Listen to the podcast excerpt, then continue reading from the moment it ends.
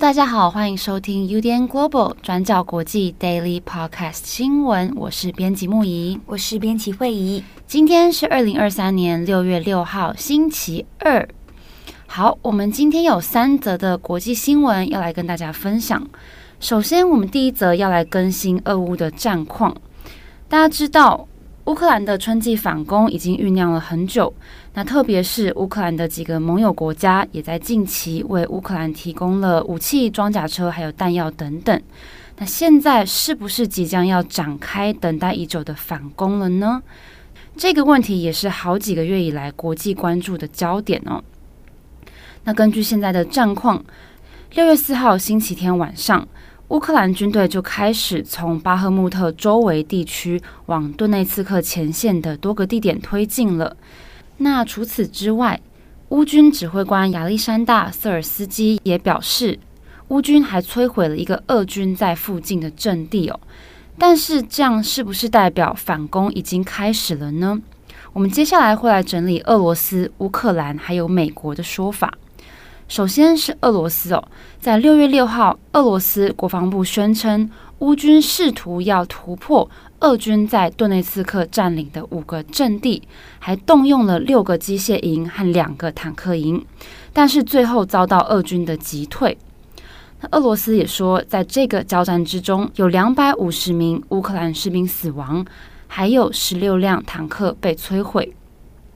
那俄罗斯国防部发言人的说法是，乌克兰已经开始发动反攻了，但是乌克兰对于反攻的说法态度是矢口否认的。乌克兰国防部副部长马里亚尔在六月五号在 Telegram 上面表示。乌军在顿内茨克东部战线多个地点战胜占领的俄军。那根据马里亚尔透露的讯息，乌军在临近巴赫穆特的奥里霍夫瓦西里夫卡以及更往北的帕拉斯科维夫卡都小幅推进了两百公尺到一千六百公尺，以及在伊万尼夫斯科也推进了一百公尺到七百公尺。但是马里亚尔还是否认俄罗斯在六月六号宣称乌克兰的反攻已经开始了的这个说法。那另外，乌军东部司令部发言人切列瓦蒂也回应表示，推进行动仅限在巴赫穆特周边的局部地区。那也说，俄罗斯对于乌军反攻的说法是一种妄想。好，那目前乌克兰国防部和司令部口径一致否认。那乌克兰国防部长列兹尼科夫也在 Twitter 上上传了一段影片哦。那这个影片内容是乌克兰士兵他们接续比出禁言的表达安静的这个嘘的手势，然后备注文字说“无需多言，言多必失”，来呼吁民众保持沉默。那这个影片的片尾更是以 F 十六战机翱翔在空中的画面作为 ending。那乌克兰国防部也再再的呼吁民众不要对反攻行动做过度的琢磨或是加以臆测，说这么做可能反而会帮助到敌人，那甚至是会泄露出重要的情资。那我们知道，乌克兰春季反攻这件事情，是乌克兰在二零二二年下半年成功夺回哈尔科夫、赫尔松等等地区之后，国际各界预期俄乌战争下一个重大的阶段。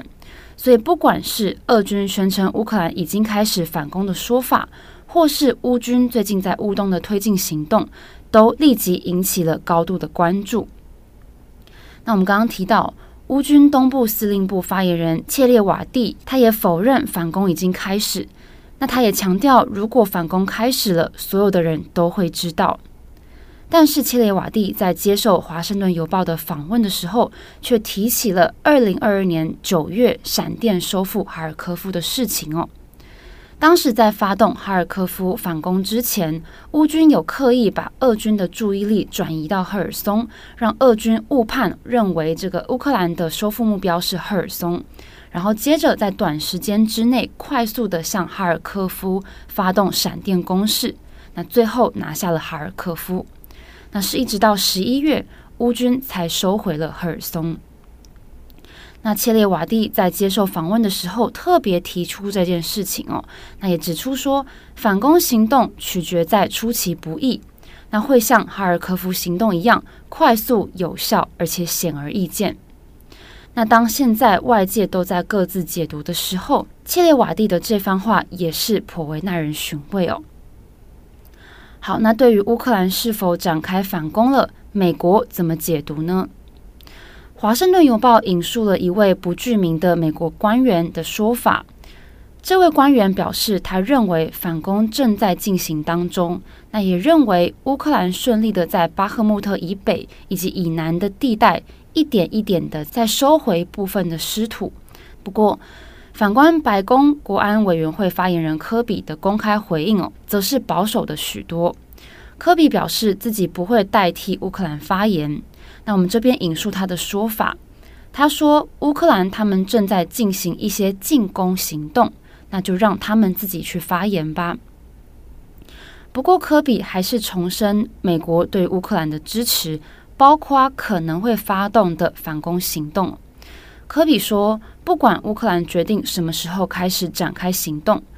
总统拜登都相信，在过去六到八个月里面，已经竭尽全力确保乌克兰拥有所有的设备，还有训练，以及确保会反攻成功的能力。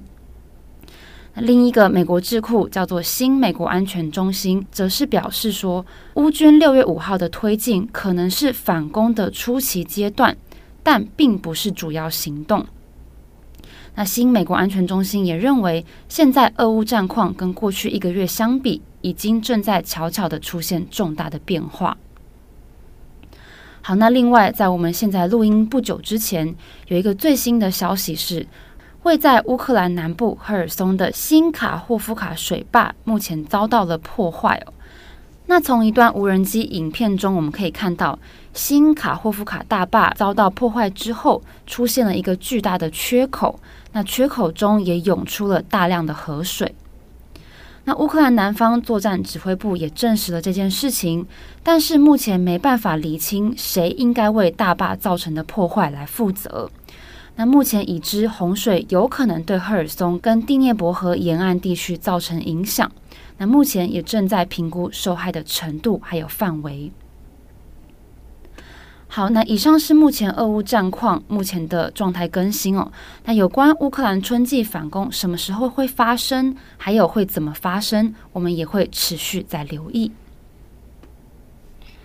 好，那今天的第二则，我们小小更新美国。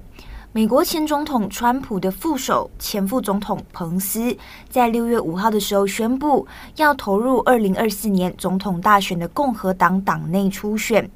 我们简单补充一下彭斯跟川普的关系。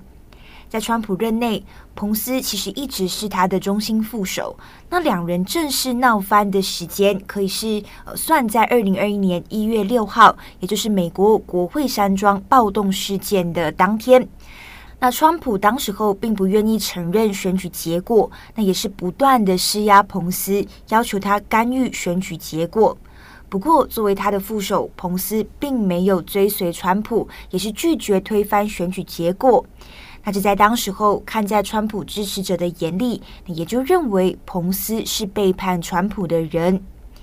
那在今年，彭斯也是直接出现在大陪审团的面前作证，那协助调查国会山庄暴动事件。那在这之中，彭斯也对川普做出了相当尖锐的批评，那指出川普在当天，也就是一月六号当天，让所有在国会的人都处于危险当中，而历史会让川普担责。好，那现在彭斯宣布参选，但是他的支持率在共和党阵营里面其实只有个位数，那遥遥领先的依然是川普。现在，包括我们所说的彭斯，还有佛州州长共和党目前已经有至少六个人宣布要参选总统。那这样子的一个局面，外界也预估可能会分散反川普阵营的选票。那最后可能也只会让川普更加容易获得共和党提名参选。那今天的最后一则，我们要来更新一下香港的新闻。这则新闻我们在二零二一年的时候也有跟大家分享过，就是蔡玉玲的车牌查册事件。蔡玉玲之前是香港电台节目《铿锵集》的编导。那在二零二零年，她为了制作香港七二一元朗地铁袭击的专题报道，就透过车牌查册来调阅车主的资料，结果到最后就被控告做出虚假陈述，罪名成立。那后来，蔡玉玲就对法院提出了终极上诉。那终于在六月五号的时候，法院裁定上诉得直，那撤销定罪以及罚款。那在这几年，我们也看到香港经历了许多新闻媒体解散的事情，那新闻环境也是大幅度限缩。所以如今蔡玉玲上诉得直，也像是为所有的香港记者还有香港媒体人带来了一个好的消息。现在我们就来回顾整件事情的发生经过。在二零一九年夏天，香港反送中运动爆发了。那在七月二十一号，在元朗地铁就发生了袭击事件。当中大家可能也都还有一点印象，也就是一群白衣人手持武器出现在元朗地铁站，无差别的攻击路人还有乘客，那导致许多人受伤。那警察在这之中也被怀疑勾结这一群可能具有黑道背景的白衣人士，那借此来打击反中中运动。那这件事情在当时候是震惊了整个香港啊。那当时候呢，蔡玉玲作为香港新闻纪录片节目《铿锵集》的编导，他就在事发的一年之后，也就是二零二零年的七月，制作了元朗袭击事件一周年的专题。这个新闻节目叫做《七二一谁主真相》。那因为整个元朗袭击事件，即便在一年之后还是疑点重重，所以蔡玉玲为了制作还有调查这个事件，也就用了几种方式试着去还原当天的事发经过。那包括蔡玉玲审视了监视器的画面，那访问了关键人物，以及车牌查册。那也正是这个车牌查册，让蔡玉玲被定罪。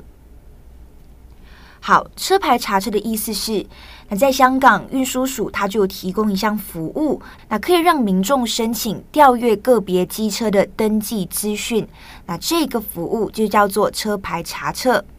那一般上，车牌查册会用来解决在公路上面会遇到的各种问题。那例如，如果今天有车辆在路上行驶造成了阻碍或者是伤亡，那就需要透过查册来确认车主的身份。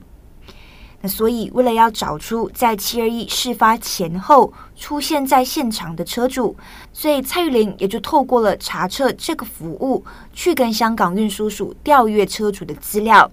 那结果呢，就在二零二一年的四月，法院裁定蔡玉玲做出虚假陈述罪成，罚款六千元港币，也就是大概新台币二点四万元。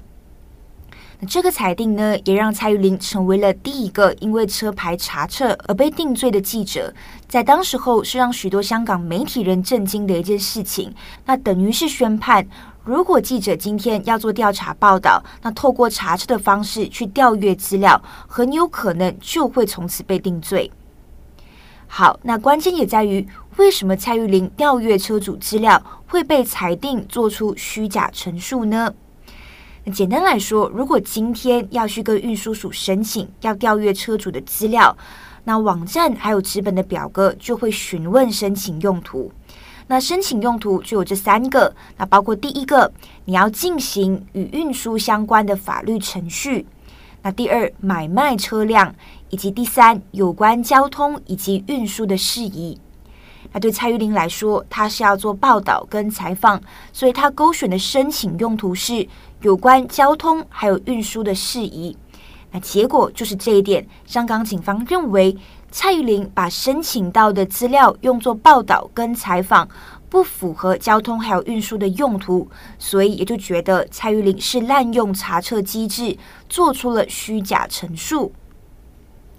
那对此，蔡玉玲的辩护律师是主张查车用途呢，是为了要确认七二一当晚的车主是不是袭击者。那这件事情必然就跟交通运输有关。那采访也明显涉及了公共的利益哦。那不过到最后，法院也就是在二零二一年四月宣判蔡玉玲虚假陈述罪成。那蔡玲最后也是决定，他要继续上诉到终审法院。那就在六月五号的时候，也是历时了三十个月的时间，法院最终判定蔡玉玲的陈述并非虚假。那认为蔡玉玲当初勾选的有关交通以及运输的事宜这个选项是需要被赋予更广泛的定义，也就是说，必须要被理解为它可以涵盖任何有关交通或者是运输的事物，没有理由把新闻调查排除在外哦。所以，也就是蔡玉玲上诉得知，那撤销了定罪以及罚款。事后，蔡玉玲也在庭外接受了媒体访问，他就形容这一次的裁决对所有记者来说都是好消息，而最大的意义也在于法院再次肯定了言论自由还有新闻自由是受到宪法保护的。那在这之中，他也有稍微提到了自己的感想，我们这边也就直接引用他的原话。他就说：“这几年，可能我们都发现好多事情在无声无息中消失了，但我相信心中的信念始终很难被人拿走。不管今天是胜诉还是败诉，我觉得过去这几年的坚持已经是一件很有意义的事。”好，那关于蔡玉玲编导的这个新闻记录短片《七二一谁主真相》，那当时候其实赢得了许多新闻界的重要奖项，也被评审形容为是调查报道经典哦。那相关的影片在 YouTube 上面，大家也可以找得到备份。那有兴趣的话，也欢迎到 YouTube 上面收看。好的，以上就是今天的 Daily Podcast 新闻。那接着蔡玉玲编导，最后我们也要做个小小的更正哦。昨天 Daily 的第一则，我们聊到香港在六四的状况，那我们也在后段补充了前支联会副主席邹幸彤哦，他身上背负的多个案件，那也有分享他在狱中绝食哦，以纪念六四。那在提到邹幸彤目前正在狱中服刑的部分，有不小心把服刑中误念成服役中哦，那正确的是服刑而不是服役。那在这边跟大家做一个勘误，那也谢谢听友的提醒哦。那另外，我们昨天也有提到天安门母亲运动代表刘佳怡在六月四号这天，也因为参与纪念活动而被逮捕了。那目前最新的消息是，刘佳怡现在已经获得保释了。那他也在个人的社群页面跟大家报平安哦。那目前台大校方也有跟台大研究生协会接洽，那表示说目前需要让刘佳怡先好好休息为优先。那节目的最后，可能在这几天，大家都有留意到台湾最近的这个 MeToo 风暴。那有越来越多的受害者站出来诉说自己过去的经历跟遭遇。那光是要说出来这件事情，就非常的不容易，那也需要很多的勇气。那我们也希望呢，社会可以更好的接住这一些人。对，而且其实说真的，在看这些资讯的时候，嗯、对于有些人来说，可能必须要去挖掘，或是说去唤起自己过去有共鸣的部分，或是也是啊、不是很好的经历哦。那在这边也要提醒大家，呃，在看这些资讯的时候，也要留意自己的身心状态。那如果觉得不太舒服，或是觉得状态不好的话，也可以暂时先把这些社群平台先关闭，或是先不要。看这个电视啊，或是啊、一时间去吸收太多的这方面的资讯哦。其实也就是让自己好好的休息。那一样呢，祝福大家有一个美好的星期二。我是编辑惠议，我是编辑木仪，我们下次再见，拜拜，拜拜。转角转角新闻，Global，Daily Podcast 新闻。